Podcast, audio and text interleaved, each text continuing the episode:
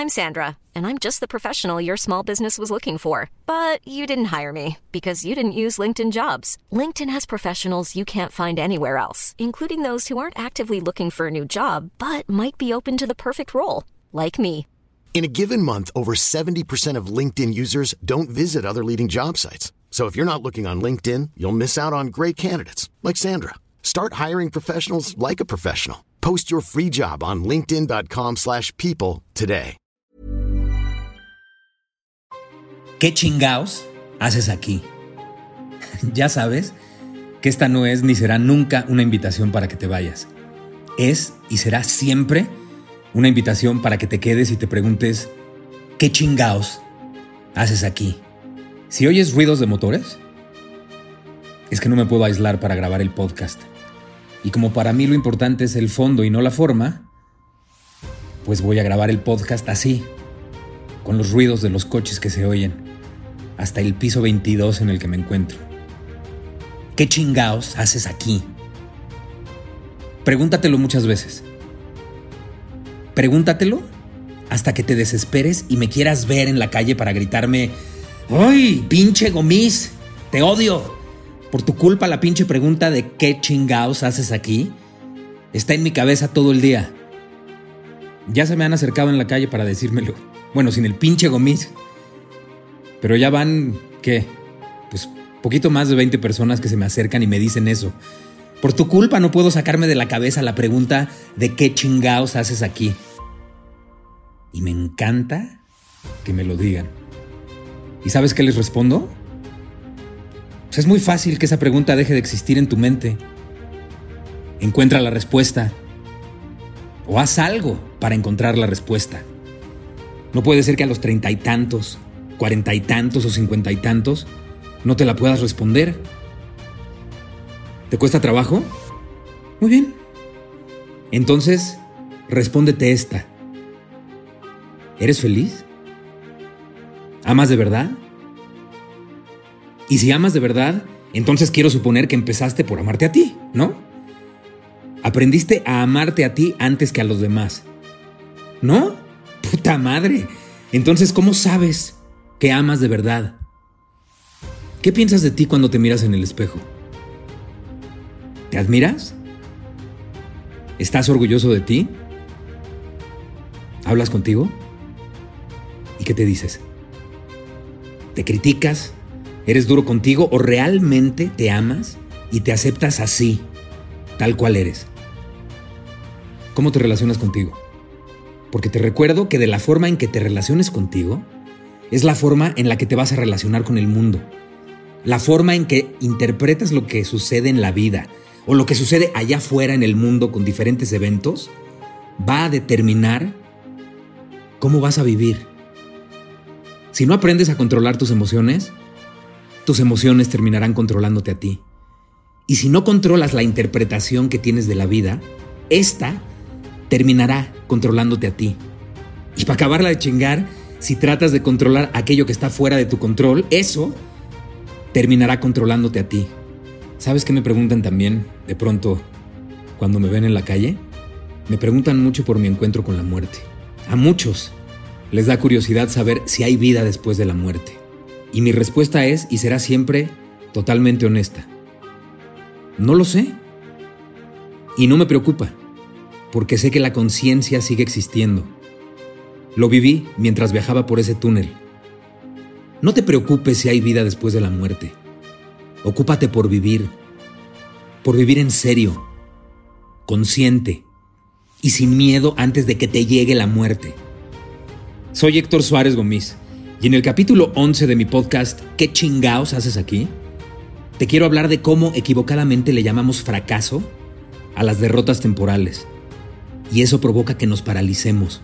Ojalá entiendas que eso a lo que llamamos fracaso es el camino al éxito.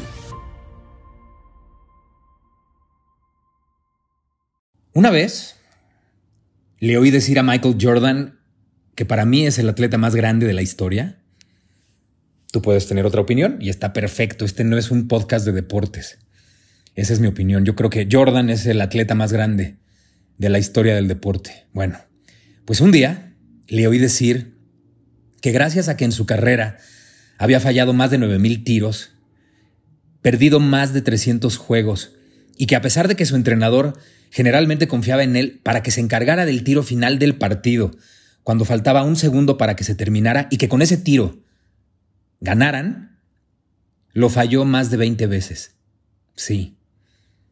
Se fue cabizbajo a los vestidores más de 20 veces sabiendo que no había podido cumplir con la responsabilidad de meter la canasta con la que iban a ganar. Y que fue gracias a todos estos fracasos que pudo ser un triunfador. ¿Te das cuenta? Falló no un tiro, sino más de 9 mil. Más de 9 mil. Perdió más de 300 partidos y aún así, Michael Jordan es un triunfador. El fracaso es el camino que te va a llevar al éxito. Fracaso. Qué pinche palabra. Suena horrible, ¿no? Pensar en ella y vivir un fracaso puede destruir por completo a las personas, desmoralizarlas, acabar con su autoestima, aniquilar su entusiasmo y terminar para siempre con su imaginación, creatividad y ganas de seguir adelante. Por eso yo te invito a que te olvides de la palabra fracaso y a esas fallas, a esas caídas, a esos golpes, a esas derrotas y a los objetivos no cumplidos, los llames derrotas temporales, no fracasos. Cambia por completo el sentido si los llamas derrotas temporales, porque automáticamente te estás dando la oportunidad de volverlo a intentar una y otra y otra y otra vez hasta que finalmente lo consigas. Si les llamas derrotas temporales, la palabra fracaso no resonará en tu mente como algo imposible de conseguir. Y tú no vas a sentirte un perdedor. Perdedor. Puta. Otra pinche palabra que también nos da pavor. Queremos ser todo menos un perdedor. No le tengas miedo a esa palabra. En serio, no le tengas miedo a la palabra, y mucho menos a perder, porque se puede ganar perdiendo. Y no, ¿eh? No te estoy invitando a que no aceptes que perdiste, pero perder no te hace un perdedor. Por eso no entiendo que hoy en día en las ligas infantiles de fútbol y de béisbol nadie pierde. Todos ganan. No mames. Qué pinche filosofía más estúpida. Ay, no, es que si todos los niños ganan, pues no se sienten mal. Es mejor que todos ganen. O sea, todos los niños reciben al final un trofeo. Parece que no se han dado cuenta de que el único que gana con esa estúpida filosofía, pues es el cabrón que fabrica los trofeos. Sobreproteger a los niños es una forma de abuso, de maltrato y de agresión.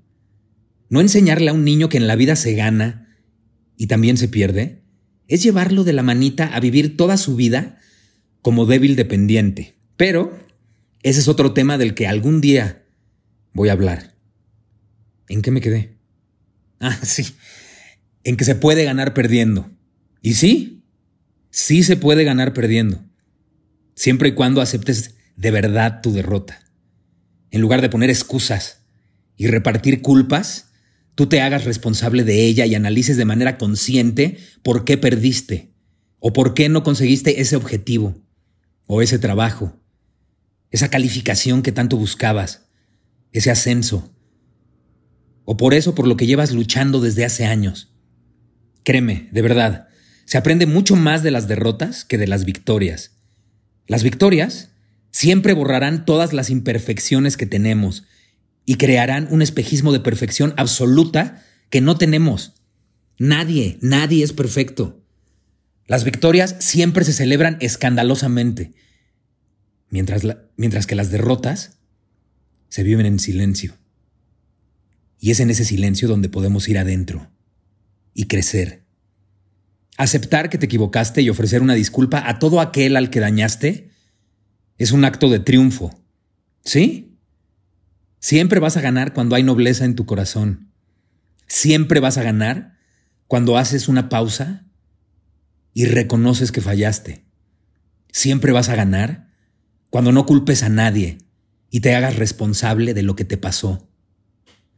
Ya sé que todo esto te puede sonar a superación personal, a frases de libros de autoayuda a los que odio, empezando por el pinche término de autoayuda, porque si estás leyendo un libro que alguien más escribió, pues ya te están ayudando, ¿no?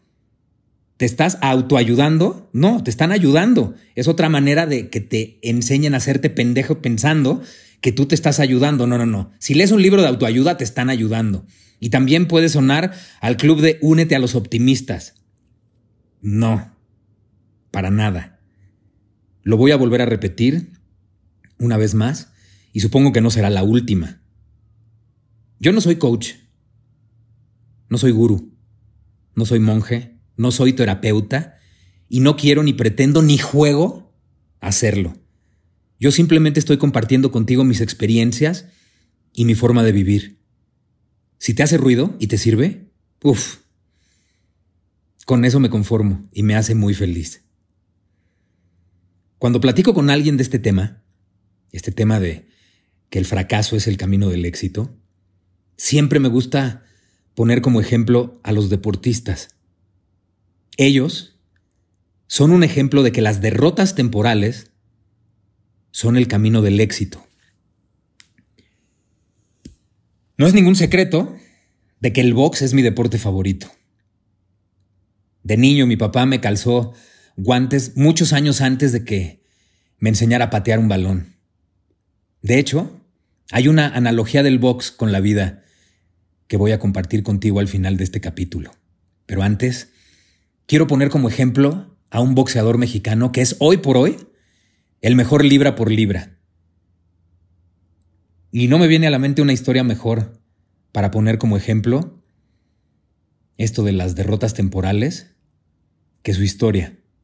Porque su historia, analizándola bien, es un ejemplo perfecto de que el fracaso es el camino del éxito. Desde que debutó, yo siempre fui un duro crítico del Canelo Álvarez. Me parece que hasta antes de perder con Mayweather, era un pinche boxeador inflado, con un ego desbordado y como boxeador muy limitado, al que Televisa usó para ganarle la guerra del rating a TV Azteca. Tan estaba inflado y con el ego desbordado que creyó que podía derrotar a un virtuoso como Floyd Mayweather. Todavía no estaba listo. Creo que tenía 23 años y le faltaban todavía años y años de crecimiento para estar a su nivel. ¿Qué pasó? Que lo llevaron de la manita a la escuela, como tradicionalmente se dice en el argot del box. Le dieron una cátedra de box. No ganó un solo round. Y evidentemente perdió. Y con esta derrota temporal, ¿qué hicieron el Canelo y sus entrenadores Chepo y Eddie Reynoso? aceptar la derrota, analizar profundamente por qué habían perdido. Tragaron kilos y kilos de humildad. No se pusieron el traje de víctimas y se pusieron a trabajar en serio, planteándose objetivos. Y como perdieron con un virtuoso, en lugar de verlo como a un rival, lo vieron como a un maestro y aprendieron de él todo esto que te estoy diciendo no me lo ha dicho nadie. ¿eh? Esta es una opinión absolutamente personal. Es un análisis que he hecho a conciencia por mi pasión y por mi gran amor a este deporte. O sea, en lugar de odiar y de envidiar al boxeador que los venció, y hablo en plural, porque Canelo y los Reynosos son un equipo, se inspiraron en él, aprendieron de sus errores hicieron a un lado el ego y empezaron a crecer. ¿Sabes qué más aprendieron a hacer? A no extender el tiempo de celebración de sus victorias, sino a buscar nuevos retos para seguir creciendo con un objetivo muy claro. Ser el mejor boxeador y el mejor entrenador de la era moderna de este deporte. En el capítulo pasado te dije que una forma de someter al ego era observar a los niños y a su gran capacidad de aprender constantemente y de asombrarse Bueno, pues el Canelo, Eddie y el Chepo son unos niños que disciplinadamente no se han cansado de aprender y de asombrarse y siguen teniendo hambre de ser más. Y todo esto ocurrió gracias a que perdieron. ¿Te das cuenta? Cómo el fracaso es el camino del éxito. Nada más que hay que cambiarle la palabra fracaso y ponerle derrota temporal. Las derrotas temporales son el camino del éxito. Y eso sí, pueden ser eternas si no tomas conciencia de por qué perdiste y cómo perdiste. Hey, con este ejemplo no pretendo ni que te guste el box, ni tampoco que admires al Canelo. Puse este ejemplo para que veas cómo si a una derrota la transformas en derrota temporal y no en un fracaso absoluto, puedes alcanzar lo que estás buscando. Pero no va a llegar por arte de magia. Ni va a llegar repentinamente. No, no, no. Hay que chingarle. Hay que ser un pinche guerrero. Hay que atreverse a vivir peligrosamente y a soñar lo imposible. La suerte nunca te va a llevar a donde tú quieres llegar. Ya vamos rumbo al final del capítulo y quiero hablarte de esta analogía del box y la vida. Me la aprendí de memoria porque me la dijo mi papá muchas veces. Desde niño me sentaba en sus piernas. Y perdón si me quiebro, pero de pronto... Ay, de pronto sentí que lo extrañaba mucho. Me sentaba en sus piernas desde los tres años todos los sábados a ver el box. Te digo que me calzó guantes de box antes de enseñarme a patear un balón. Uf, cuántas peleas no vimos. Muchas. Me llevaba a la arena Coliseo, cargado, me ponía en sus hombros. Era amigo de muchos boxeadores, de todos los grandes boxeadores de los 70. Chávez fue gran amigo suyo, el finito, bueno, el Púas Olivares, Mantequilla Nápoles, Zárate. En fin, cuando murió Sal Sánchez, me acuerdo que fue de las primeras veces que vi a mi papá llorar. Le dolió muchísimo. Me sentó frente a él y te lo voy a decir exactamente como lo recuerdo con su voz, con su entonación, porque así me suena en la mente a mí. A ver si te hace sentido. Me sentó y me dijo, mira campeón, lo que sucede en una pelea de box es muy parecido a lo que sucede en la vida. Y la vida, así como puede estar llena de triunfos, también está llena de ganchos al hígado, ganchos de izquierda, ganchos de derecha, rectos, jabs, uppercuts y hasta volados, que más que un golpe son una pinche bala perdida. Hay que saber enfrentar a todos los rivales y saber esquivar las diferentes combinaciones de golpes que puedas recibir. No importa si peleas a la larga, media o corta distancia. Tú tienes que saber leer a tu adversario y saber cómo y en qué momento le puedes ganar. No importa que se vean más fuertes, Tú te plantas frente a tu rival y peleas. Acuérdate que no estás solo. Siempre vas a tener a tu esquina. Hay que aprender a escuchar a tu esquina. Y también hay que improvisar cuando ellos no tengan la respuesta. Las peleas nunca se ganan solo. Y mucho menos se ganan si no estás extraordinariamente bien preparado. Prepárate siempre. Nunca dejes que el tiempo te rebase. No subestimes a nadie. Aprende a mantener a tu rival siempre a distancia. Cabecea. No dejes de mover la cintura y nunca cierres los ojos cuando estés esquivando golpes. Honra siempre al que tengas enfrente de ti. Nunca expongas de más solo porque quieres lucirte y demostrar que todo lo puedes. No te angusties si de pronto no te salen las cosas como las planeaste.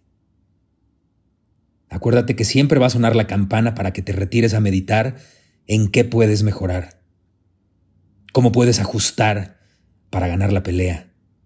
Y esa pinche campana va a volver a sonar para que vuelvas a empezar otra vez. Grábatelo muy bien. Los rounds que pasaron ya no existen. El round más importante siempre es el que viene. A mí me fascina esta analogía, porque todo el tiempo en la vida precisamente estás luchando con la vida. Cuando pierdes, muchas veces tienes que, sobreponerte, perdón, a las burlas, a las críticas, al desprecio, a los insultos. Burlarse y criticar a aquellos que se equivocan es lo más fácil.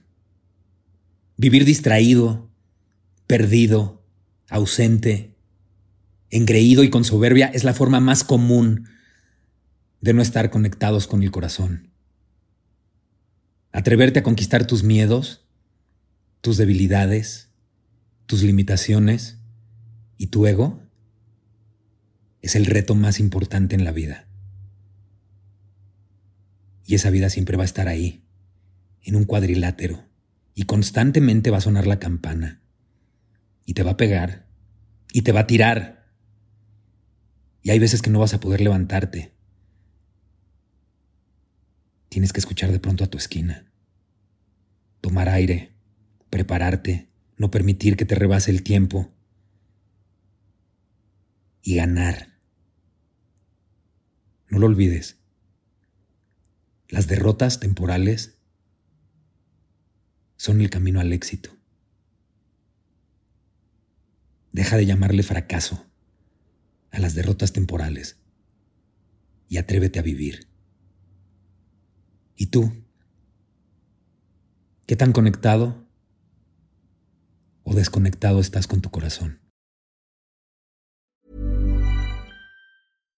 If you're looking for plump lips that last, you need to know about Juvederm lip fillers. With Juvederm Volbella XC and Juvederm Ultra XC, your lip look, whether it's subtle or bold, can last up to one full year with optimal treatment and no additional maintenance. Find a licensed specialist and see if it's right for you at Juvederm.com today. That's J U V E D E R M.com. Add fullness to lips in adults over 21 with Juvederm Volbella XC or Juvederm Ultra XC. Do not use if you have severe allergies or a history of severe allergic reactions, or if you're allergic to lidocaine or the proteins used in Juvederm. Tell your doctor if you have a history of scarring or taking medicines that decrease the body's immune response or that can prolong bleeding. Common side effects include injection site redness, swelling, pain, tenderness, firmness, lumps, bumps, bruising, discoloration, or itching. As with all fillers, there's a rare risk of unintentional injection into a blood vessel, which can cause vision abnormalities, blindness, stroke, temporary scabs, or scarring. For full important safety information, visit juvederm.com.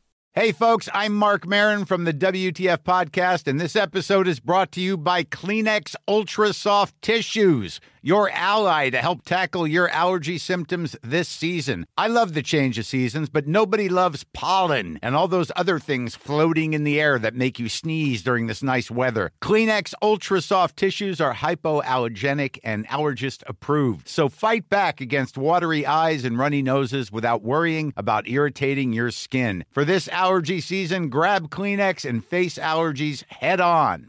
Planning for your next trip? Elevate your travel style with Quince. Quince has all the jet setting essentials you'll want for your next getaway, like European linen, premium luggage options, buttery soft Italian leather bags, and so much more. And is all priced at 50 to 80% less than similar brands. Plus, Quince only works with factories that use safe and ethical manufacturing practices. Pack your bags with high-quality essentials you'll be wearing for vacations to come with Quince. Go to quince.com/pack for free shipping and 365-day returns.